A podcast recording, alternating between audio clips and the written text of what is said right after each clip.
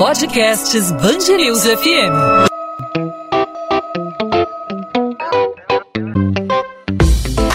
Dois às 20, com Maurício Bastos e Luana Bernardes. Essa terça-feira é uma data especial para todos. É uma data para todos. O dia 28 de abril é o Dia Mundial da Educação. É a ferramenta que nos abre horizontes para um mundo melhor, abre portas, nos dá oportunidades e também possibilita que tenhamos uma sociedade mais justa. E o momento que vivemos é propício para refletir sobre o papel da educação nesse novo mundo que estamos vislumbrando.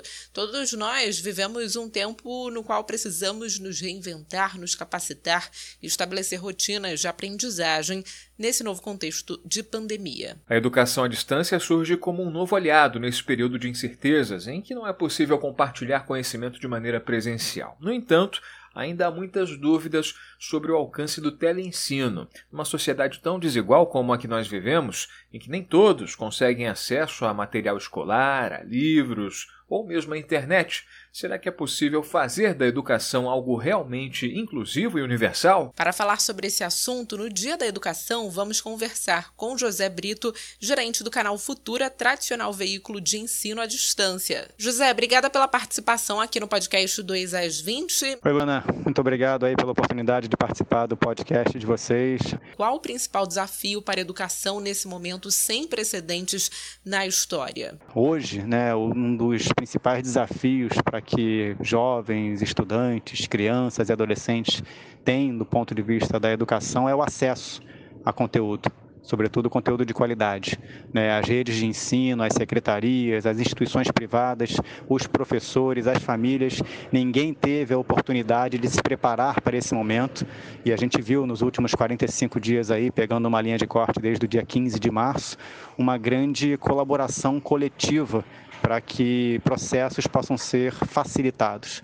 Então, do ponto de vista da educação, eu acho que o Brasil estava vivenciando um grande debate sobre a oferta de 5G, por exemplo, vivencia sempre um grande debate para a oferta de conteúdo via streaming. As plataformas de podcast né, são super relevantes e aderentes ao consumo de mídia, de informação e de entretenimento do público brasileiro. Nesse momento de logística comprometida, elas se reinventam também. O que a gente está fazendo aqui também é a prova de que é relevante a informação.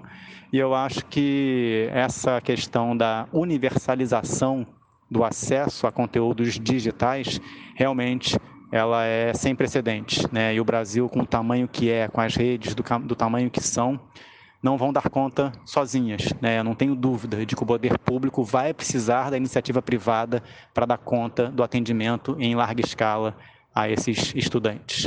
José, quais métodos devem ser abordados pelos profissionais de educação nas aulas online e também nas aulas em vídeo pela TV? Eu acho que a gente está presenciando muito o momento da contemporaneidade. Né, a questão da saúde, a questão das rotinas, a questão das habilidades socioemocionais, né, pais, filhos, vizinhos. Né, eu acho que uma das grandes coisas das quais todos sentem falta é de um abraço, é, de poder estar com quem você gosta, de poder ficar próximo de quem você gosta, independente se você mora sozinho, se você mora com os avós, se você mora com alguma rotina que está muito diferente da que era, cuidar de você e cuidar do outro, ela não pode ser uma atividade que fica em segundo plano, tem que trazer para o primeiro plano e os professores sabem disso.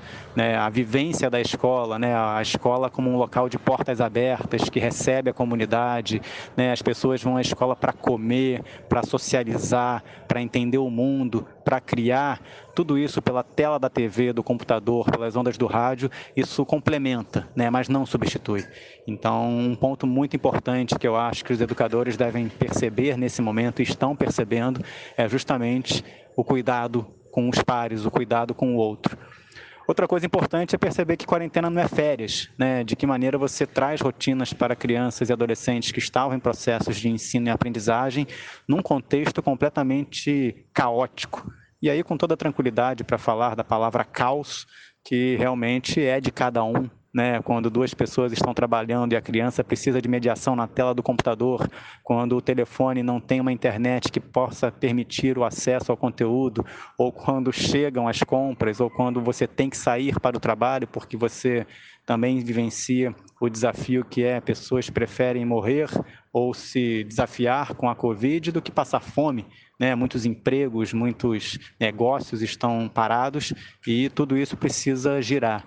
Então, um desafio para educadores, eu acho que é, sobretudo, entender esse contexto e trazer a perspectiva de aprendizagem para que as pessoas possam se colocar como aptas a aprender para um mundo novo. Né? O mundo, o Brasil, as escolas, a sala de aula, nós reveremos os nossos valores após a pandemia, com certeza. E como prender a atenção dos alunos nos meios digitais? É difícil, às vezes, né, deixar de lado o celular, às vezes, na própria sala de aula. É difícil, imagina, em casa, né, com várias distrações, um meio mais confortável aí para o estudante deixar de acompanhar a aula e fazer outra coisa prender a atenção é muito difícil, né? Na sociedade moderna, onde as pessoas não têm paciência para esperar uma página carregar na internet, um aplicativo abrir no seu telefone, são muitos estímulos ao mesmo tempo, né? O celular dentro da sala de aula, é, a informação que você já tem para chegar para uma rotina de escola.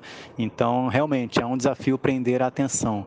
Eu acho que uma dica é ser óbvio, é ser é, objetivo é a gente saber que o que as pessoas estão precisando nesse momento é de um carinho e é de um processo informativo. Então, ter informação e ter metodologia pode apaziguar um pouco a lacuna que é a ausência do contato físico em uma escola.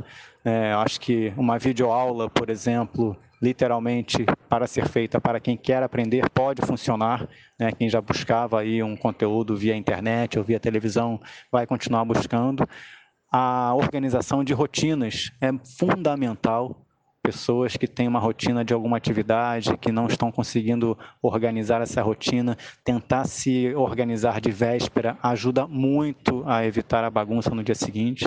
Então, acho que os professores têm que, mais do que tudo, né, seguir com a didática do planejamento e do improviso. Né? Esses processos não são fáceis e o improviso ele tem uma carga importante na manutenção da qualidade do processo. E como é que os profissionais devem fazer a análise dos estudantes durante o isolamento social, José? Fazer avaliação é algo importantíssimo, né? A gente não muda a política pública, a gente não muda a proposta pedagógica sem saber qual é o objeto que está sendo estudado. Então, nesse exato momento, a gente já passou daquela fase onde haveria muitas dúvidas sobre como fazer um processo de educação, sobre como fazer um processo de aprendizagem. As dúvidas vão continuar, mas sim, já é necessário entender de que maneira maneira uma metrificação pode ser feita para prever uma possível retomada. Alguns países estão vivenciando uma condição mais favorável para um retorno a algumas atividades e agora o que as escolas podem fazer, o que as redes podem fazer é entender que tipo de questionário, que tipo de avaliação pode ser colocada para as suas é, classes para os seus alunos para prepará-los num segundo momento para uma retomada. A gente sabe do desafio que é manter anos letivos, é, a gente sabe a gente sabe dos desafios que é manter dias letivos, manter o calendário escolar e tem dúvidas ainda de qual será o momento da retomada do currículo. Né? Mas eu acho que uma fase de avaliação e de preparo tem que ser feita para que quando todos estiverem aptos a estarem de novo com rotinas, em que fase estarão, em que estágio estarão. É fundamental pensar nisso. José Brito, gerente do canal Futuro, um tradicional veículo de ensino à distância pela televisão. Zé Brito, obrigado pela participação, obrigado por ter aceitado o nosso convite. Até uma próxima oportunidade. Obrigado a vocês pelo espaço, pela oportunidade de dividir com a equipe, com o público, um pouco das soluções educacionais do Canal Futura. Sucesso aí para todo mundo, um beijo carinhoso e até a próxima. 2 às 20, com Maurício Bastos e Luana Bernardes.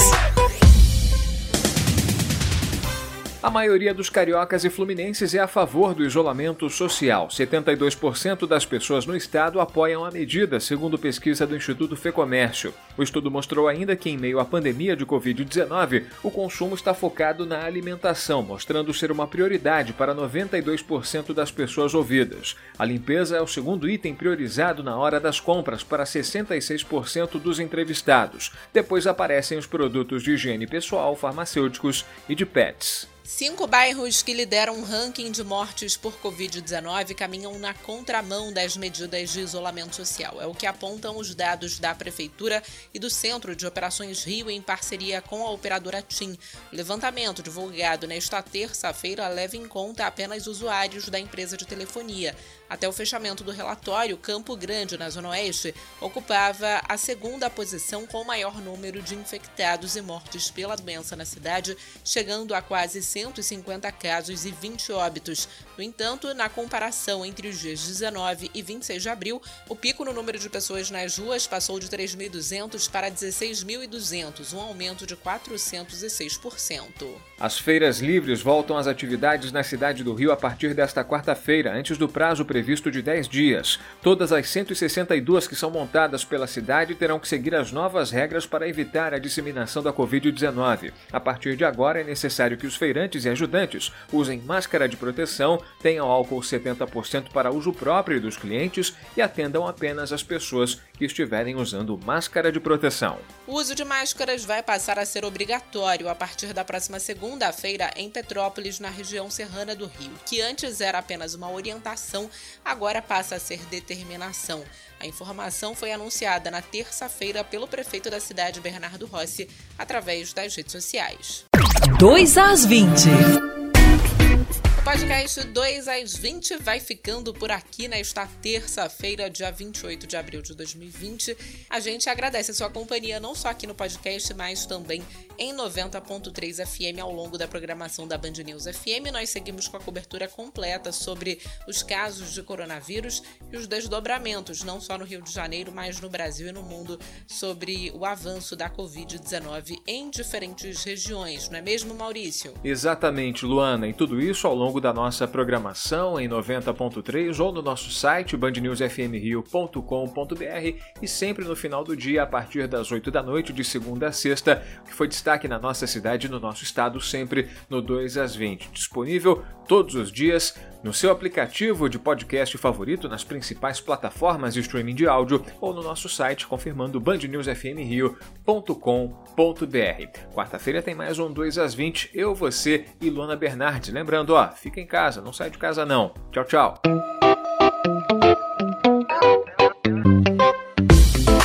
Dois às 20, com Maurício Bastos e Luana Bernardes.